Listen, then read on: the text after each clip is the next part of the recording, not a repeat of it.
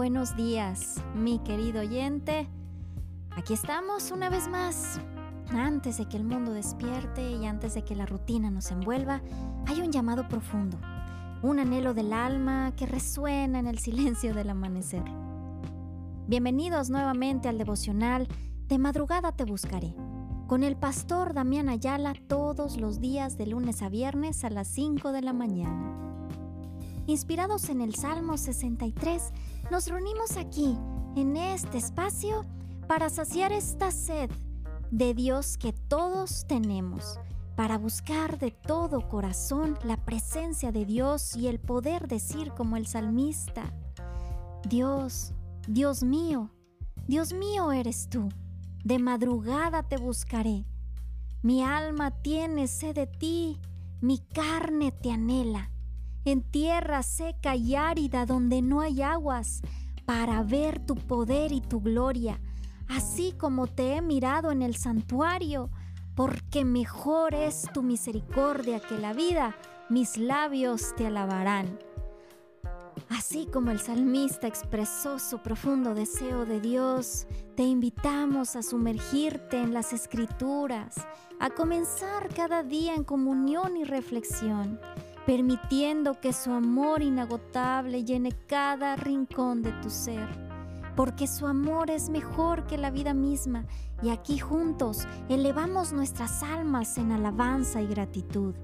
Así que mientras el alba se despliega, comencemos este viaje espiritual, buscando, encontrando y celebrando la presencia de Dios en nuestras vidas. Querido amigo, bienvenido.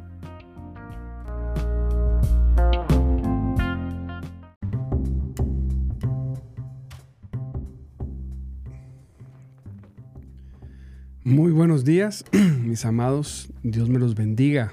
Gloria a Dios en esta preciosa y lluviosa mañana. Santo Dios, está lluvioso aquí en Monterrey y con frío. Gloria, gloria sea Dios. Estamos muy contentos de estar concluyendo la semana. Ya estamos a jueves 14 de diciembre. Santo Dios. Se van, pero volando, volando los días. Santo Cristo poderoso. Nos gozamos. Gócese, por favor. En serio. Gócese en la presencia hermosa y poderosa de Dios. Gócese porque Él es bueno. Dios es bueno. Hoy estamos aquí una vez más en nuestro programa de madrugada te buscaré. Con un servidor, Damián Ayala, listos para una palabra. Una palabra que nos motive, que nos impulse, que nos dé consejo. Gloria a Dios, nuestro primer momento, nuestro primer momento con Dios. Y hoy voy a hablar de un tema, bueno, seguimos Hoy terminamos de hablar de, de los temas de finanzas, ¿verdad? Porque era importante ver esos temas. Eh, hoy, vamos hoy es el último día, vamos a ver el punto 4, ¿verdad? Que nos faltaba ver, que es que las personas que siembran o diezman deben, deben esperar la cosecha. No es malo esperar la cosecha. Usted espere, si usted es un sembrador, usted debe saber que cosecha, que recibe, que recibirá. A veces nos han enseñado que es malo esperar recibir, pero la Biblia, ahorita vamos a ver en la Biblia que es necesario, ¿verdad? Ningún agricultor, ninguna persona que siembra, ninguna va a no esperar su cosecha, ninguna. Ahora, los motivos, una vez más, lo repito, son porque primeramente Cristo nos salvó, punto. Y Él pide de nosotros toda nuestra vida. Dice la palabra que ofrezcamos toda nuestra vida, nuestro cuerpo y nuestra vida, en sacrificio vivo. Dios dice, no me pertenece una parte tuya, todo me pertenece, todo es mío aun cuando tú no quieras dármelo, ¿verdad? Pero cuando me lo das como voluntariamente, como ofrenda toda tu vida, entonces yo te, ven, yo, yo te voy a recompensar por eso. Oye, pero pues es que yo soy salvo y crisis, no se preocupe. Hoy no vamos a hablar de salvación. Usted es salvo, usted tiene a Cristo. En Cristo todas las promesas son sí y amén. O sea, en Él se activan todas las promesas. Si usted está en Él y opera en Él, eh, eh, usted va a ser bendecido. Pero estamos yendo para las personas que quieren ser Quieren no solamente ser bendecidos, sino quieren ser sobre bendecidos. Y Dios nos ha dado principios. Principios que no operan ya como leyes eh, exactamente. O sea, no quiero decir que es una ley que si no lo hago, yo voy a recibir un castigo de Dios en ese, en ese sentido, sino es un principio que si yo vivo en ese principio, yo voy a estar siempre mejor. Esa es una realidad, ¿verdad? Entonces, el tema, los temas son incómodos, no se incomode, se preocupe, nadie le está pidiendo nada, no le estamos pidiendo nada. En este canal nunca pedimos absolutamente nada. De hecho, hay patrocinadores ya que patrocinan este canal, entre otras cosas, ¿verdad? Entonces, pero le tenemos que decir la verdad, como es la palabra de Dios. Y, no se incomode, gócese, porque usted tiene la posibilidad de ser bendecido, no solamente la bendición preciosa que, de la gracia, la bendición natural de la gracia, sino vivir en principios de sobreabundancia en todas las cosas. En todas, ¿en cuántas? En todas las cosas. Gloria, gloria a Dios por eso. Y ahorita vamos a ver que es que es importante, amado hermano, que usted que usted espere recibir. Venía yo manejando el aeropuerto en la noche y venía meditando este tema y orando y, cuestionando a Dios en el buen sentido, Dios y esto y cómo esto y cómo el otro. Y Dios ponía en mi corazón este pensamiento. El problema es que muchas personas que siembran o diezman, en su interior lo hacen, lo hacen con, con buenos motivos, lo hacen por amor, pero caen en la falsa humildad ¿En qué, en qué, en qué falsa humildad? En no en decir, es que no, no, yo lo hago y no espero que Dios me bendiga. Recordamos que nosotros damos porque Él ya nos dio. Ojo, no damos porque queremos recibir, pero sí esperamos recibir porque dice la palabra que cuando tú das, tú recibes. que cuando tú siembras, tú cosechas. Ojo, fíjese, parece un juego de palabras. Yo soy salvo en Cristo Jesús. Amén. Yo no conozco una persona, yo, para mí, yo le voy a hablar desde, desde mi forma de vivir la palabra de Dios. ¿Ok? De cómo yo veo y cómo yo siento la palabra y cómo yo he recibido la revelación de lo que dice la palabra. Yo no veo a una persona que, es, que estaba condenada en pecado, condenada, estaba sin Cristo, venir a Cristo, recibir la salvación y que no tenga interés por sembrar, por ofrendar, por diezmar, por ayudar al necesitado, al pobre, el hermano con necesidad X. No lo veo. ¿Existen? Sí existen, porque hay, hay mucha confusión, hay un ataque tremendo por el enemigo en estos temas de, ridiculizarlos, de atacarlos, ¿verdad? Usted, usted, puede, usted puede dar todo, todo su dinero en un en un casino y nadie le va a decir nada. Pero cuando usted lo hace para sembrar, va a haber críticas y va a haber señalamientos y va a haber de todo, ¿verdad? Entonces, usted debe saber esto. En Dios, Cristo, poderoso, usted es salvo. Pero si la salvación vino a su vida y a su corazón, usted va a tener internamente una gratitud que lo va a impulsar a ser un dador. Dador no solamente en la iglesia, sino en todo su entorno. Repito, al hermano necesitado, al pobre, al amigo, aquel que, eh, eh, eh, aquel que necesita, lo mismo. A la obra de Dios, a donde usted tenga que dar. A los padres, usted va a honrar a sus padres, porque usted se va a convertir en un dador porque, porque está en Cristo. ¿Estamos de acuerdo? Ahora, Vamos en el supuesto que hay personas que dicen, yo no quiero porque creo que no tengo.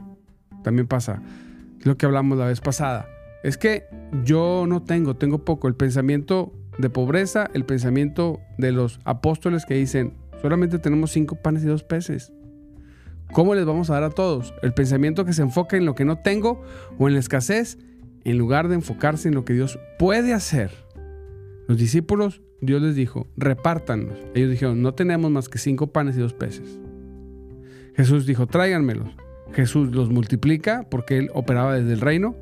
Se los dio a los discípulos y lo que decían los discípulos que no podían hacer, terminaron haciéndolo, repartiéndolo en miles de personas. ¿Verdad? ¿Por qué? Porque Jesús les dio ese empujoncito y dijo, hey, es, ustedes están operando y viendo las cosas desde lo mundano. Yo les voy a enseñar cómo se ven desde, desde el reino de Dios. Y en el reino de Dios, debes saber esto, amado hermano, en el reino de Dios, sí o sí, hay abundancia. Siempre, nunca hay escasez. Usted puede recorrer toda la Biblia y cuando el reino de Dios se activa, siempre hay agua, siempre hay comida, siempre lo necesario. Siempre. Ahora bueno, vamos, vamos a entrar en estos principios. Principio número uno, otra vez. No quiero revolverlo. Lo hacemos porque nos salvó, porque, nos, porque lo amamos, estamos agradecidos. Ese es el, impulso natural interno. ¿Qué hacemos? El ser, el sembrar, ¿verdad? Y el ofrendar o diezmar. Lo, lo que usted haga, que sea dar, lo hace porque hay un impulso natural de gracia, de agradecimiento, de amor a Dios. Fíjese bien. Sí, pero sí espero, sí espero cosechar. Y aquí viene lo que puede confundirnos. Estoy dando o estoy sembrando porque Él ya me dio primero. Él ya me dio, si no, ¿cómo siembro? Dice la palabra que Él da semilla al que siembra y pan al que come. ¿Quién lo da? Él. Usted puede comerse toda la semilla, o sembrar toda la semilla, o comerse la mitad y, y sembrar lo demás. No sé, lo que usted quiera. Lo hago porque él ya me dio. Así es. No lo hago para que él me. Fíjate, no lo hago internamente para que él me dé más. No. Pero sí espero que la ley que él, el principio que él publicó, se haga realidad en mi vida, que es que me dé más. Parece lo mismo, pero no es lo mismo. No es un intercambio, es una siembra. Yo siembro con la mejor voluntad, con los mejores, con los mejores pensamientos, con los mejores deseos de amor, de agradecimiento. Decía un hermano, es que yo lo hago por agradecimiento. Pues ahí puedes medir tu agradecimiento. ¿Cuál es tu agradecimiento? ¿Verdad? Ahí lo puedes medir. Pero sí espere, sí espere la cosecha. Dios me ponía esto cuando venía en la carretera. Venía, en el aeropuerto por la carreterita que hay. Dios me ponía esto. El problema que has tenido es que has vivido en esta falsa humildad de yo lo hago por amor. Por amor, por amor, por, sin esperar. La fe se ejerce en dos direcciones. Yo puedo ejercer la fe para dar, ojo, y no ejercer la fe para recibir. No, no es que yo, yo, es que yo soy tan bueno que no me importa si Dios me da más. Como quiera Dios me va a dar más, pero no estoy ejerciendo la fe para recibir. Entonces no activo el principio. No. Yo ejerzo, yo doy, siembro, diezmo, ofrendo, la forma que usted quiera llamarle. Lo hago en fe, lo hago creyendo que lo que Dios me pide que haga, lo hago. Pero también en fe, activo mi fe creyendo que si yo sembré, yo voy a recibir. Olvidándome los motivos. Los motivos ya, ya dijimos cuáles son. Ya dijimos, el impulso natural del agradecimiento por porque Dios nos salvó. Tenemos la posibilidad de hacerlo. Dios nos, está probando, ¿verdad? Probando en el sentido de que Él ya nos dio primero. Él siempre te va a dar primero. Y ahora a ver tú, ¿vas a creer en mí o no vas a creer en mí? Entonces nosotros creemos en Él, dice la palabra, el que siembra mucho, cosecha mucho. El que siembra poco, cosecha poco. Dios nos dice, está en ti hijito mío, tener mucho o tener poco. Fuera de este principio, si usted no activa nada de eso, usted puede trabajar y ser muy capaz y hacer, y hacer riqueza. ¿Es cierto? Hay personas que sin este principio, sin, exactamente sin vivir esta, en esta verdad, hacen riqueza, porque tienen la habilidad de hacerlo.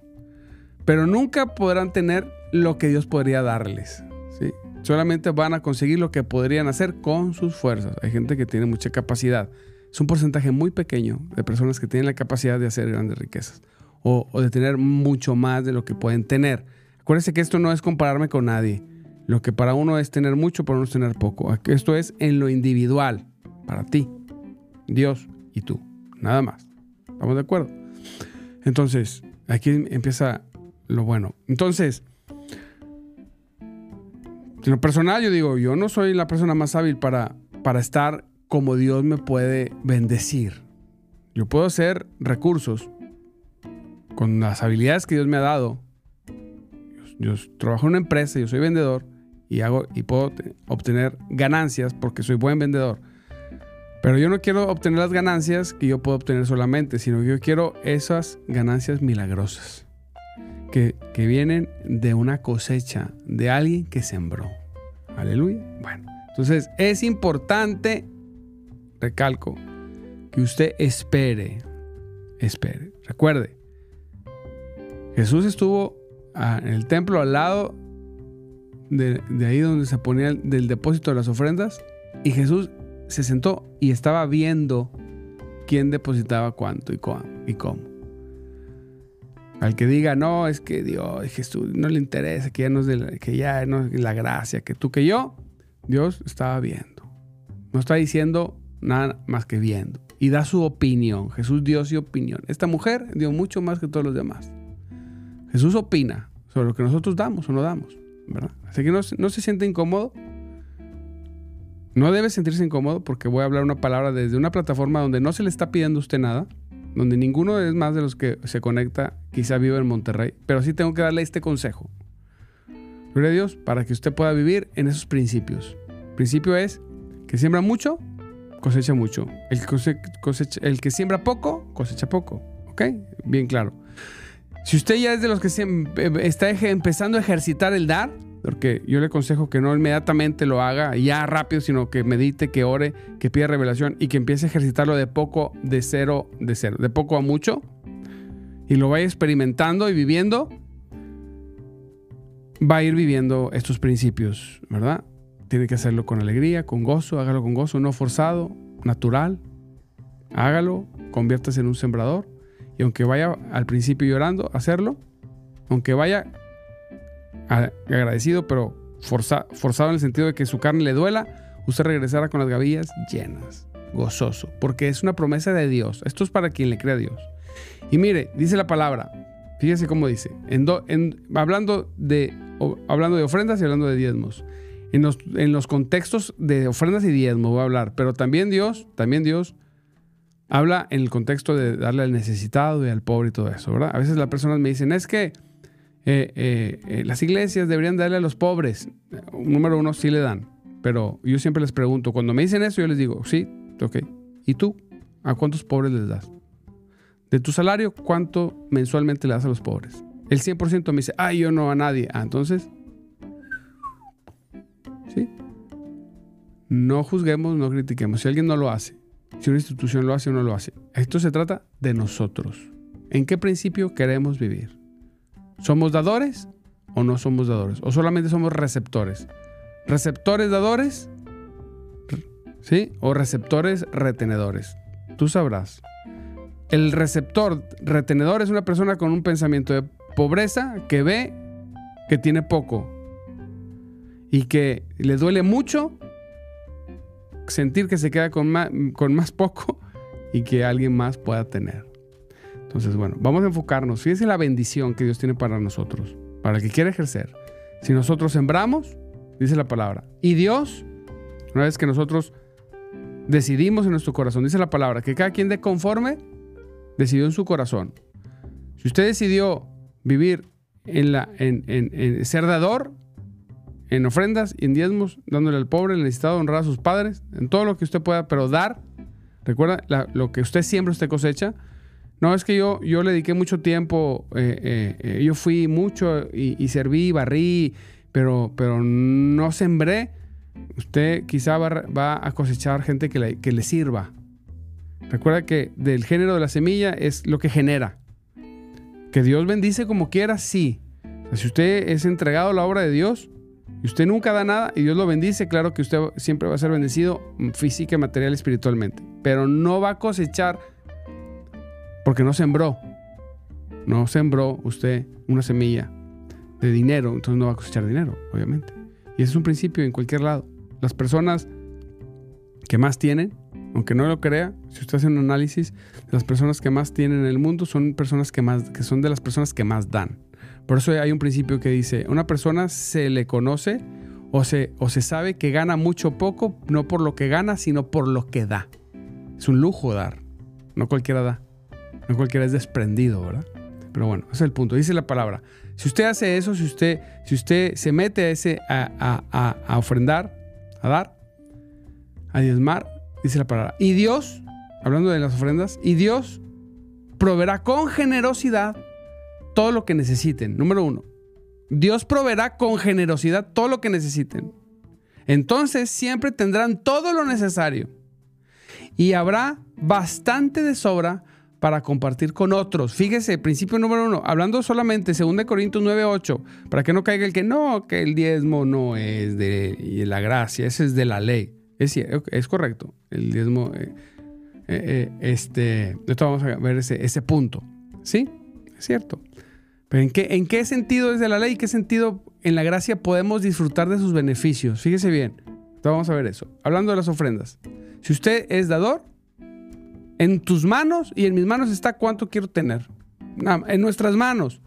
No en las de Dios. Dios ya dio soltó esas leyes, como la ley de gravedad. Usted se sube un tercer piso de tira se mata, ¿va? Porque hay una ley. Usted aquí hace lo que Dios dice y usted va a vivir lo que la palabra dice. Si usted no tiene todo lo necesario, todo lo necesario, y no haya bastante hasta para compartir con otros, no es problema de Dios, no reclame a Dios, no vaya pastor, ¿puede orar por mí por finanzas? No, está bien, podemos orar. Es por nosotros, porque no somos sembradores, nada más. Llega el pastor, decía, ¿puede orar por mí por finanzas? ¿Eres un sembrador? ¿Diez más ofrendas? ¿Le das al pobre? ¿Le das al necesitado? No. Vamos a orar, pero poco va a servir, ¿eh? Porque ¿por qué me va a escuchar a mi Dios? ¿Por qué te va a bendecir si no eres sembrador? Ya estás bendecido en Cristo. Sí, con eso, mejor vive con eso y eso es suficiente. Ya no podrías tener nada y eso es suficiente en todo el universo. Pero yo necesito más porque para vivir bien aquí en la tierra, porque Dios dice que 100% aquí, 100% allá, todo tendremos mucho más. Ah, bueno, entonces vive en los principios. Y es bien difícil cuando estamos batallando. Yo te voy a decir una cosa. Yo he batallado. ¿Sí? Y es bien difícil cuando estás batallando reconocer que el problema soy yo. ¿Por qué? Porque los seres humanos tendemos a echarle la culpa a todo, a todo, menos a nosotros. No, no, es que Dios, es que el gobierno, no, no, no, no. Lo que yo ingreso, lo que yo obtengo y lo que yo tengo para mí no depende ni siquiera de mi trabajo, depende de lo que yo siembro. Dice la palabra, si yo, soy, yo, si yo siembro con generosidad, dice, Él nos dará con generosidad todo lo que yo necesite, todo lo necesario, dice, y habrá bastante de sobra hasta para compartir. 2 Corintios 9:8. Se nos está yendo el tiempo. Rayos. 2 Corintios 9:11 dice, efectivamente, serán enriquecidos. ¿Mm? ¿Serán qué? Enriquecidos. ¿Por qué? Porque trabaje mucho. Bueno, hay que trabajar mucho. Pero aquí está hablando por ser un sembrador. Serán enriquecidos en todo sentido para que siempre puedan ser generosos. Para que siempre podamos ser generosos. Seremos bendecidos. O sea, dice Dios, espera, hijito. Si tú eres un sembrador, Tú debes esperar en fe que tengas todo lo necesario hasta para compartir. Santo poderoso. Sus rayitos que se quieran. Todo lo necesario hasta para compartir. Amén. Dice la palabra de Dios. Todo lo necesario habrá bastante de sobra hasta compartir con otros.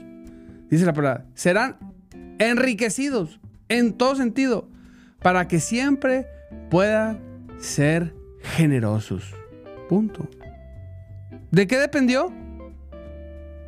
¿De qué dependió? de nosotros.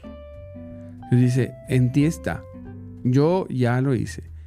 Número uno, en Cristo tienes ya todo. Si no es, si nunca siembras, tú ya estás bendecido, tú ya vas, tú, tú vas a tener, tienes un lugar en el cielo, tú ya todo perfectamente, sin problema. Ojo. Pero si quieres más aquí en la tierra y quieres y quieres eh, amontonar tesoros en el cielo, tienes que hacerte un sembrador. Así es. Amén. Es, hablando de la ofrenda. Hablando del diezmo. Oh, aquí es más doloroso. Las personas empiezan, aquí empieza el debate. Usted se mete al internet y hay miles diciendo que sí, miles diciendo que no. Le voy a decir cómo lo vivo yo, cómo lo entiendo yo. Si usted lo entiende diferente, no importa, gloria a Dios, vívalo así. Dice la palabra que, que cada uno esté completamente convencido. ¿Verdad? La palabra de Dios en Malaquías 3, 9 al 12, la gente se asusta, por ejemplo, la gente, eh, porque el texto empieza, ustedes están bajo maldición, porque toda la nación me ha estado estafando. Santa, fuertísimo ese texto. Pero usted debe saber que la maldición de la ley ya no opera, o sea, no, discúlpeme, pero ya no opera en los creyentes. Dice la palabra de Dios en Galatas 3:13, dice, pero Cristo nos ha rescatado de la maldición que dictaba la ley. ¿Ok? La maldición, esta palabra, esta palabra amenazante que dice, ustedes están bajo maldición porque toda la nación me ha estado estafando, la maldición que se, se desprende de esta estafa ya no opera en aquel que verdaderamente es redimido por Cristo. Es salvo. O sea, ¿En qué sentido este texto opera en la gracia? Porque dice, es que ese texto se, les dio porque era una ley. Exactamente. Aquí le voy a dar la diferencia. Antes de la gracia, la ley decía, eres maldecido por no hacer, y la maldición por no hacer o hacer lo que Dios te dijo que no hicieras, o al revés, caía sobre el pueblo. La maldición era, era pobreza. ¿Sabes qué? Porque ustedes no han dado lo que deben de dar. Esa es la maldición que se desprende de la ley. Nosotros en Cristo, esa maldición ya no nos alcanza si esto está en Cristo. Ya no. En ese sentido, en ese sentido, este texto ya no me ya no, ya no me, me, ya no tiene validez. En ese sentido, no es que si el diezmo es, bíblico o no es bíblico. Olvídese, el diezmo es bíblico. Que si es de la ley o de la gracia, es para cuando usted lo quiera hacer. Simplemente, ¿qué principio opera? Si una persona nunca lo hace porque está convencido de que ya no debe hacerlo, recordando que la ofrenda sí se habla en la gracia, entonces tendríamos que sí ofrendar, pero tampoco eso, porque ¿qué tenemos que hacer? No conozco un cristiano que no lo haga, pero ¿qué tenemos que hacer? Pues vivir primeramente en esa libertad. No quiero que se confunda. Ya no opera la maldición, porque yo ya soy redimido completamente, yo soy visto como justo. Y yo tengo las bendiciones del justo. Yo estoy hablando, ¿qué opera de este texto? La maldición no, pero la bendición sí. Porque cuando no encuentro ningún texto en la Biblia, en el Nuevo Testamento, que diga que Dios nos redimió de la bendición de la ley. ¿No? O sea, cuando usted vive en el principio del diezmo, el principio, no en la ley del diezmo, en el principio, porque usted decidió en su corazón.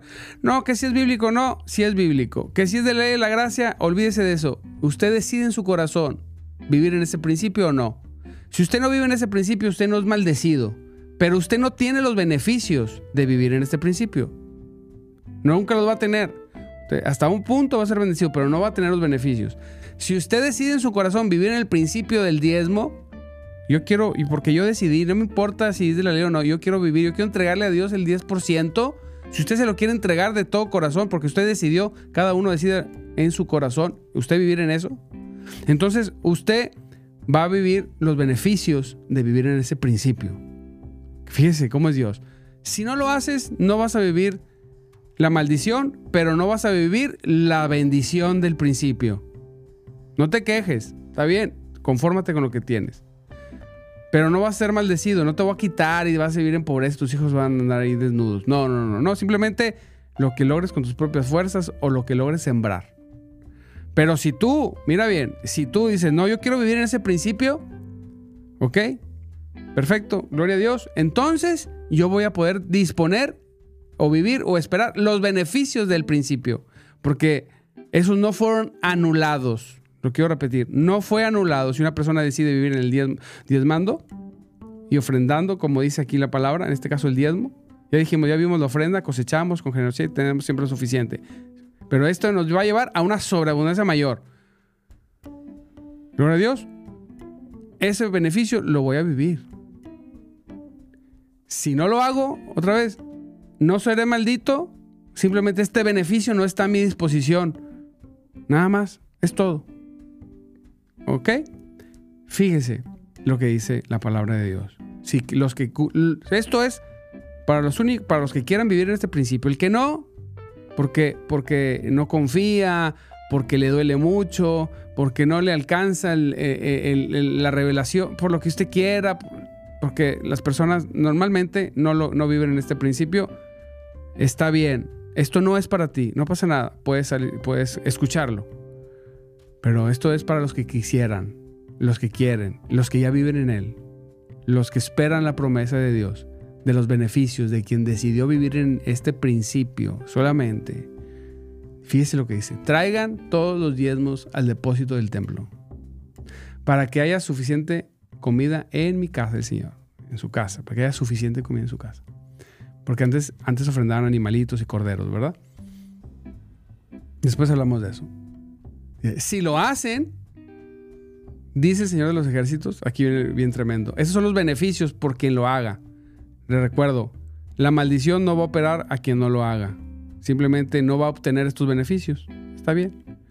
Esos beneficios son para quien lo haga. Le gusta a quien le guste. Es un principio, ya no es por ley, es por principio, por decisión propia. Les abriré las ventanas de los cielos. Derramaré una bendición tan grande que no tendrán suficiente espacio para guardarla. Hijos, Malaquías 3, 3.10. Inténtenlo. Dice el Señor, inténtalo. Dice el Señor, estas palabras de las más fuertes. Pónganme a prueba. Así es. Sus cosechas serán abundantes porque las protegeré de insectos y enfermedades. Él reprenderá al devorador, dice otra traducción. ¿Sí? esas fugas, ganas y se te va.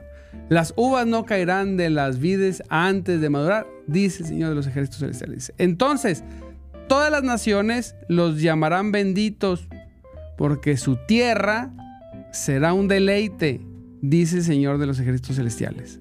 Aleluya. Algunas cositas que ver. Una es, quien vive en este principio y espera recibir lo que dice la palabra de Dios, podrá experimentar el tener tanto que no tendrá dónde guardarlo. Esa es una realidad. Nos guste o no nos guste. No es de un día a otro, es una práctica de toda la vida. Gloria a Dios. Repito, el que, no, el que decidió en su corazón no hacerlo, está bien. Siempre usted cosechará. Si siembra mucho, cosecha poco. Eso, ese principio sigue activo. Si usted decide dar un paso más y decide en su corazón Perdón, si usted no decide y dice, no, yo no quiero diezmar nunca, no se preocupe, la maldición de la ley no lo va a alcanzar porque Cristo ya lo redimió. Usted está libre, puede descansar. Ah, eso es para los que les duele mucho. Ay, bueno, ya, maldito. Pero no vas a obtener los beneficios. ¿Ok? No la maldición, pero los beneficios tampoco. ¿Va? Para quien decidió hacerlo, sí los beneficios están abiertos. Porque, repito, Cristo no nos redimió de la bendición de la ley sino de la maldición. Quien quiere vivir estos principios tiene que hacer esto. Esto. Pero esto es ley, no, ese es un principio. Les abriré las ventanas de los cielos. ¿Verdad? Fíjese, tenemos que ser o no creer la palabra. O sea, para yo no practicar el diezmar, tienen que pasarte a ver dos cosas. O no creer la palabra, no que no, Dios, no te creo. No te creo. Eso, eso que dice aquí es mentira. No lo creo. O dos, tener un problema. Estar, discúlpeme la expresión, estar medio bruto. ¿Verdad? Nada más. Es una confusión. Porque dice, si lo haces, si no lo haces, simplemente no pasará nada, no te preocupes. Pero si lo haces, te voy a abrir las ventanas de los cielos te voy a derramar tanta bendición que no tendrás suficiente espacio para guardarla. Habrá abundancia milagrosa. Ponme a prueba. Tendrás abundantes cosechas. No, el enemigo no podrá tocarlas. Todos verán que eres un bendito de Dios, tierra deseable. Y aún con esta verdad, la gente dice, no, yo no, porque es que nadie diezma. No es de que nadie lo haga, es que tú vivas en el principio. Es que es que es mucho con lo que te quedas o con lo que das. Entonces, ahí está, ahí está la situación, ahí está puesta. ¿En qué principio quieres vivir? Tú decídelo. Tú decídelo. Simplemente si lo haces, debes estar completamente convencido. Si quieres más, amado hermano, trabaja mucho. Échale muchas ganas. Y vas a tener más. Pero si quieres bendición sobrenatural que haciendo más produzcas mucho más, como hay un texto ahí que dice que yo creo que Isaac que cosechó 100 veces más de lo que sembró. Si quieres no solamente cosechar lo que se puede ser, si usted no quiere solamente cosechar lo que sembró, sino quiere aún más, viva en este principio. No lo haga un domingo o dos. Decida hacerlo toda su vida. Y usted verá que esta palabra, si usted espera esta, esta realidad, usted va a ser bendecido. Así es. Si no quiere porque le duele mucho, porque cómo puede ser y usted no quiere dar, no lo haga. Pero confórmese con lo que tiene. Si usted está contento con lo que tiene, no, yo estoy conforme, pastor. Yo, yo no necesito ni dar ni diezmar para tener más. Gloria a Dios, aleluya. Pero si usted es de los que quiere más, entonces, vivan los principios de abundancia bíblicos. Vívalos. Cuando le duele hacerlo, recuerde, no le está doliendo dar, le está doliendo que Dios le abra las ventanas de los cielos y le dé esta que sobre y abunde. Cuando le duele hacerlo, recuerde, muy bien, que no es que le duela, es que no cree en la palabra. No cree. Desconfía de Dios, desconfía de los principios. Quien no lo hace, o desconfía de los principios, o, o no leyó el texto, léalo. Léalo.